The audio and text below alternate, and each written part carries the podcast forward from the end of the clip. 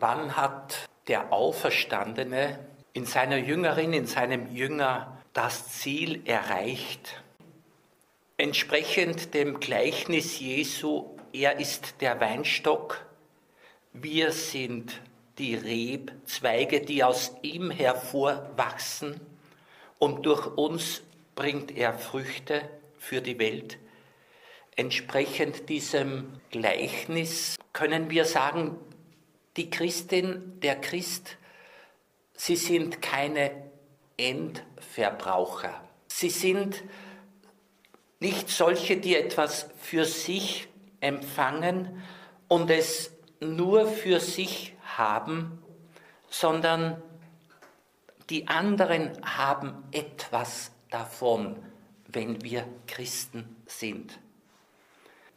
Christus will durch uns, durch unsere Menschennatur hindurch sich seine Liebe den Menschen schenken. Der Auferstandene lebt in denen, die an ihn glauben. Und er wirkt durch jene, die an ihn glauben. Ein schönes Beispiel dafür ist uns in der Apostelgeschichte in Kapitel 3 geschildert. Petrus und Johannes gehen zum Tempel. Da wurde ein Mann herbeigetragen, der von Geburt an gelähmt war. Man setzte ihn täglich an das Tor des Tempels, dort sollte er um Almosen betteln. Als er nun Petrus und Johannes in den Tempel gehen sah, bat er sie um ein Almosen. Petrus und Johannes blickten ihn an und Petrus sagte, sieh uns an. Da wandte er sich ihnen zu und erwartete etwas von ihnen zu bekommen. Petrus aber sagte, Silber und Gold besitze ich nicht, doch was ich habe, das gebe ich dir. Im Namen Jesu Christi des Nazareas steh auf und geh umher. Und er fasste ihn an der rechten Hand und richtete ihn auf. Sogleich kam Kraft in seine Füße und Gelenke. Er sprang auf und konnte stehen und ging umher. Dann ging er mit ihnen in den Tempel, lief und sprang umher und lobte Gott.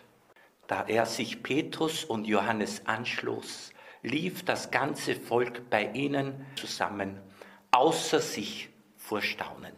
Und jetzt kommt ein sehr wichtiger Hinweis. Als Petrus das sah, wandte er sich an das Volk. Israeliten, was wundert ihr euch darüber? Was starrt ihr uns an, als hätten wir aus eigener Kraft oder Frömmigkeit bewirkt, dass dieser hier gehen kann. Petrus schließt eine Predigt an und am Ende kommt er noch einmal auf den Geheilten zu sprechen. Dann heißt es, der Mann war über 40 Jahre alt. Von Geburt an an ein Gelähmtsein gewöhnt. Wenn wir genauer hinschauen, Petrus fordert den Gelähmten auf, sieh uns an, sieh uns an und schau dir an, was Jesus, der Auferstandene, aus mir, aus uns gemacht hat. Schau dir den Christen an. Petrus voll Glauben an den auferstandenen Christus in ihm, nimmt den Gelähmten an der Hand und richtet ihn auf und sogleich kam Kraft in seine Gelenke. Es ist wichtig, dass wir bedenken, Gott handelt im Tun des Menschen. Das heißt, Petrus tut etwas und Gott tut in ihm, Gott tut mit ihm etwas. Indem dass Petrus sich um diesen Gelähmten kümmert, wird auch für diesen gelähmten Ostern, wird es auch für ihn ein persönliches Osterfest. Und darum geht es ja, dass der Auferstandene der einzelnen Menschen auferweckt zum neuen Leben, nämlich in Christus, dass dieser Auferstandene erstens dem Gläubigen ein persönliches Erlösungsfest, ein persönliches Ostern möglich macht.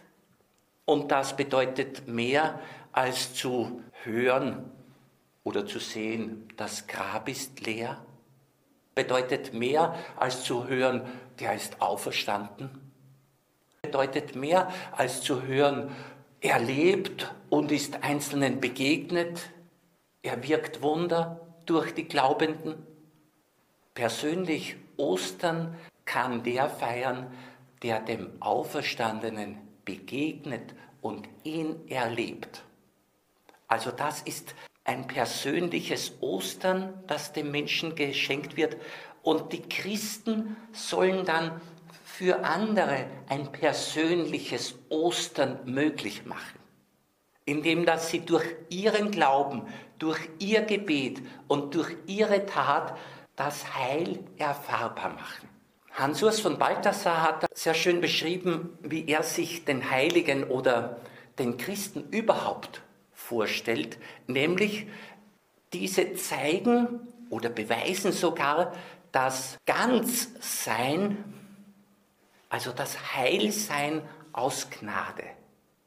Gemeint ist, dass die menschliche Natur vervollständigt wird durch den Heiligen Geist, durch die Gnade, durch die Beziehung zu Gott. Gnade ist ja erlebbare Zuwendung Gottes. Da wird der Mensch zum ganzen Menschen, zum Heilen und Heiligen.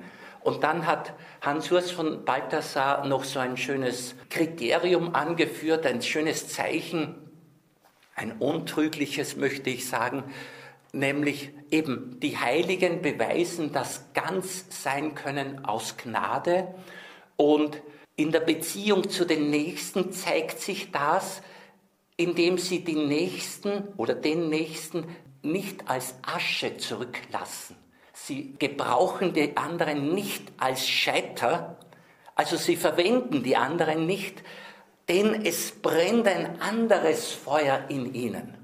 Eben das Feuer der Liebe Gottes, das Feuer der Gnade, das Feuer des Heiligen Geistes. Und deshalb sind sie wirklich in der Lage zum Dienen.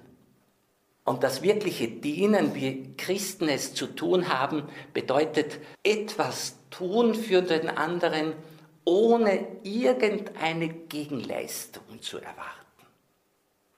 Das ist die Fähigkeit der Christen, weil es Christus selbst im Christen vollbringt. Dieses Ganzsein aus Gnade erlebt hier auch dieser Geheilte. Und die Betonung warum mir diese Stelle auch so wichtig ist, die Betonung des Petrus, was starrt ihr uns an, als hätten wir aus eigener Kraft oder Frömmigkeit bewirkt, dass dieser gehen kann. Er erklärt es, dass es Jesus ist, der Auferweckte. Freuen wir uns mit Petrus, dass nämlich seine Vergangenheit nicht in die Zukunft hinein wirkt. Wir sagen ja auch, jeder Heilige hat seine Vergangenheit und jeder Sünder seine Zukunft. Petrus hat das erlebt. Die Schwäche, in welcher er sagte, ich kenne ihn nicht, ich weiß nicht, von wem du redest, ich gehöre nicht zu ihnen. Ja, das alles gehört der Vergangenheit an, weil er ihn jetzt wirklich kennt. Und weil er jetzt wirklich zu Jesus gehört, indem Jesus ihm gehört und die beiden so Angehörige sind. Genau darum geht es und das will uns auch Edith Stein verdeutlichen. Dieses Miteinander Gott-Mensch. Wer Gott in dieser Welt bei sich Heimat gibt, der bekommt von Gott selbst eine ewige Heimat. Und das ewige Leben haben wir Christinnen und Christen jetzt schon, weil eben der Ewige in uns lebt. Das ewige oder göttliche Leben wirkt jetzt schon. Ich darf das Zitat, das ich beim letzten Impuls von Edith Stein gebracht habe, in Erinnerung rufen. Es geht nicht um irgendeine Art von Erziehung oder Selbsterziehung, sondern es geht um die Erlaubnis, Christus in uns einziehen zu lassen. Und bedenken wir, was Edith Stein beobachtet hat, nämlich es gibt eine Persönlichkeitskultur, die echter Heiligkeit zum Verwechseln ähnlich sieht. Aber es handelt sich nur um Ähnlichkeit, eben im äußeren Verhalten. Die Echtheit zeigt sich, die nur bildungsmäßig, also durch Anstrengung, durch Disziplin, durch, durch Schule gebändigte Natur ward das kultivierte Äußere bis zu einer gewissen Belastungsprobe. Dann durchbricht sie die Schranken. Also ungute Situationen, in denen der Mensch zu leben hat, in dieser unheilen Welt, zeigen, wie gut er sich durch Christus hat machen lassen. Edith Stein sagt, nicht von außen umgestaltet, sondern wahrhaft entwurzelt und von innen heraus neu geformt, wird die gefallene Natur nur durch die Kraft der Gnade. Die Gnade, würde Paulus sagen, das ist Jesus Christus. Und alles, was der Apostel Paulus mit Gnade bezeichnet, bringt er mit dem Auferstandenen in Verbindung. Die Gnade Gottes ist erschienen, schreibt er einmal an seinen Schüler Timotheus. Und sie erzieht uns, dass wir uns von aller Gottlosigkeit freimachen und fromm und gerecht in dieser Welt leben. Also die Gnade hat ein Erziehungsziel, können wir sagen. Ein Erziehungsziel, das aber in der Tiefe der Seele ansetzt mit der Zusage, du bist geliebt vor jeder Leistung und trotz aller Schuld. Das ist das, was ein Menschenherz sozusagen knackt. Du bist geliebt vor jeder Leistung und trotz aller Schuld. Da wird die Identität eines Menschen neu. Und da zählen jetzt nicht irgendwelche schulische Leistungen, berufliche Leistungen, gesundheitliche Tüchtigkeit, Charakter, Sympathie. Nein, das alles ist unbedeutend. Entscheidend ist nicht sozusagen, wo wir herkommen, sondern wohin wir gehen. Und wir gehen zu Jesus, der sagt, kommt alle, die ihr mühselig und beladen seid. Edith Stein, also die gefallene, von der Erbsünde belastete Natur kann nur durch die Einwohnung Gottes erneuert und gewandelt, geheilt und geheiligt werden. Edith Stein hat eine meines Erachtens sehr deutliche, teilweise auch dramatische Sprache, eine dramatische Wortwahl. So sagt sie, das fortschreitende Zusammenbrechen der Natur gibt dem übernatürlichen Licht und dem göttlichen Leben mehr und mehr Raum. Wenn es gut geht, sage ich. Weil das Zusammenbrechen der Natur, also die sogenannte Verzweiflung, die totale Erschöpfung und Ohnmacht garantiert noch nicht, dass ich das Tor der Seele offen halte für das Wirken des Gottesgeistes in der eigenen Seele. Madeleine Delbrel hat es so schön formuliert, wenn sie einmal sagt, es gibt den selig Verzweifelten. Und in dieser Wortkombination will sie sagen, der selig Verzweifelte ist derjenige, der in seinem Bemühen scheitert, siehe Petrus, der die Ziele, die Ideale nicht erreicht, trotz bester Anstrengung, der also irgendwie kapituliert, aber, und jetzt kommt's, in Gott hinein kapituliert, sich Gott anvertraut in seinem Unvermögen. Jetzt, weil er sich Gott anvertraut, lernt er Gott kennen. Also der sogenannte selig Verzweifelte ist derjenige, der, der die Ohnmacht seiner Menschennatur, die Schwäche seiner Natur akzeptiert und sich an den Größeren wendet, sich dem Größeren anvertraut.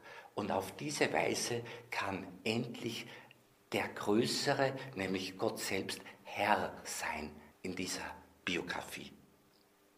Nochmals Edith Stein, das fortschreitende Zusammenbrechen der Natur gibt dem übernatürlichen Licht und dem göttlichen Leben mehr und mehr Raum.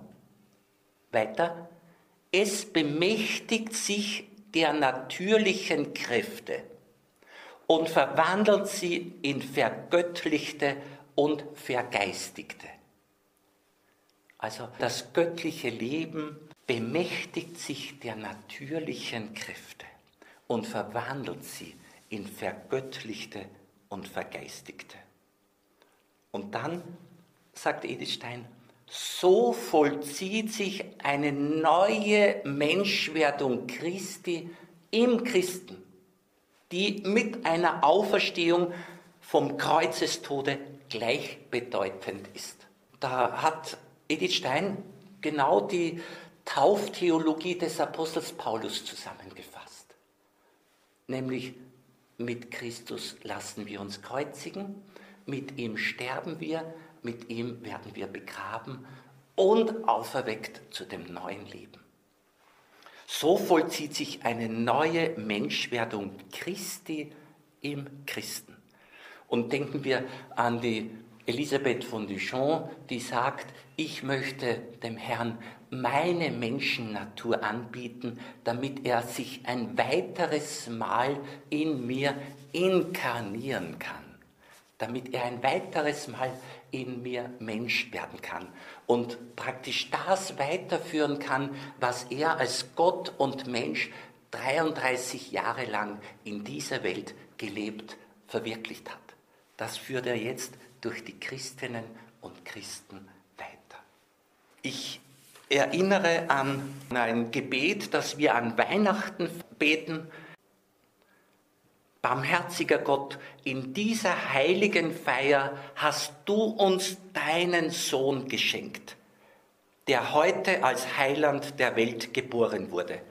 Und dann, durch ihn sind wir wiedergeboren zum göttlichen Leben. Im Stundengebet am 28. Dezember beten wir, Allmächtiger Gott, du hast den Menschen in seiner Würde wunderbar erschaffen und noch wunderbarer wiederhergestellt. Lass uns teilhaben an der Gottheit deines Sohnes, der unsere Menschennatur angenommen hat. Also teilhaben dürfen an der Gottheit Jesu, der unsere Menschennatur angenommen hat. Ich sehe im Gebet die eigentliche Zeit der Gemeinschaft mit Gott. Das ist die Zeit, in der wir ganz bewusst diese Gemeinschaft mit Gott wählen. Es ist ja nicht neu, dass wir alle Zeit beten sollen. Aber dieses alle Zeit beten hat Intensivzeiten. Und wir wollen von diesen Intensivzeiten zu einer Gebetshaltung finden und Gebetsmenschen sein. Menschen sein, die jederzeit, also stets offen sind für das Einströmen des Geistes, für das Einwirken der Gnade, für, für das Leben Gottes, das uns ständig zukommt. Das ist das Wesen des Betens. Und in gewisser Weise können wir sagen, Christus wird ständig in uns geboren. Er ist ständig in uns der Auferstehende und der Wirkende.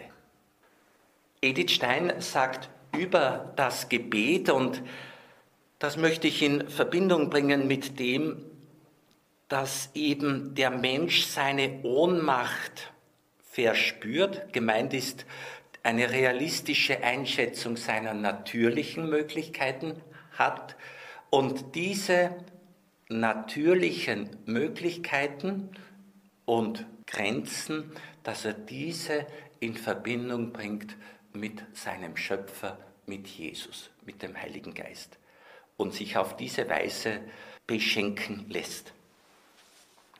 Edith Stein versteht das Beten einerseits als eine Art Jakobsleiter. Sie denkt an den Traum, den Jakob hat, wo er eine Leiter von der Erde zum Himmel reichen sieht und die Engel Gottes auf und absteigen. Also da gibt es Kommunikation, Austausch zwischen Himmel und Erde. Und Edith Stein sagt, des Menschen Geist steigt beim Gebet zu Gott empor und Gottes Gnade steigt zum Menschen herab. Das ist das Wesen des Betens. Wiederum als ehemaliger Mitarbeiter in einer Firma bringe ich manchmal ein bisschen humorvoll die Frage, was ist denn ein Meinungsaustausch? Und jemand meinte, Meinungsaustausch ist, ich gehe mit meiner Meinung zum Chef und komme mit seiner zurück. Das Beten ist so eine Art Meinungsaustausch. Ich bringe meine Gedanken, meine Ideen, meine Anliegen zu Gott und komme mit den Gedanken, Anliegen, mit den Gaben Gottes zurück. Also das ist das Ideale. Gebet als Meinungsaustausch wir sprechen ja auch in der Liturgie vom wunderbaren Tausch. Dann meint Edith Stein, dass der Mensch mehr und mehr zum Empfangenden wird. Und da werden jetzt nicht die Leistungen des Menschen gefragt, sondern einzig sein Vertrauen, sein Glaube, seine Haltung. Er wird mehr und mehr zum Empfangenden und lässt Gott jetzt im guten Sinn Gott sein und er als Mensch ist Geschöpf. Er lässt sich beschenken. Da sagt Edith Stein, wo die Seele nicht mehr mit ihren eigenen Kräften tätig ist, sondern nur noch Gefäß, das die Gnade in sich empfängt, spricht man von mystischem Gebetsleben. Ich meine, das ist allen Christinnen und Christen zugedacht und möglich. Und da muss man nicht eine besondere Ausstattung haben an Charismen oder, oder Sondergaben und Gnaden. Nein, wir alle sind eingeladen, uns von Gott beschenken zu lassen. Johannes von Kreuz sagt, mach auf die Fensterläden deiner Seele und Gott strömt ein, wie das Licht einströmt, wenn du in der Früh die Fensterläden aufmachst. Also wie die Sonne einstrahlt, so will Gott einstrahlen in deine Seele, die du auf ihn hin offen hältst. Und so betrachtet dürfen wir alle uns als Mystikerinnen und Mystiker betrachten und auch weiter ausbilden lassen. Nämlich, ich meine, das ist so die Stärke der Heiligen, sie haben ihre Aktivität, ihre Hauptaktivität im Empfangen gesehen, im Entgegennehmen, wie die Rebe entgegennimmt. Und auf diese Weise konnten sie als gesegnete selbst ein Segen sein. Als Beschenkte wurden sie selbst ein Geschenk. Und wir sind wieder dabei, also Christus, der Auferstandene, will durch uns sich der Mitwelt schenken. So freue ich mich darüber, dass Gott nicht irgendwelche Sonderbegabte beruft, sondern dass er beruft und denen eben Begabung schenkt. Nämlich es sind die Gaben Gottes, die er jedem Menschen schenken möchte. Wir Christinnen und Christen lassen uns durch Jesus, dem Auferstandenen, beschenken. Dankeschön.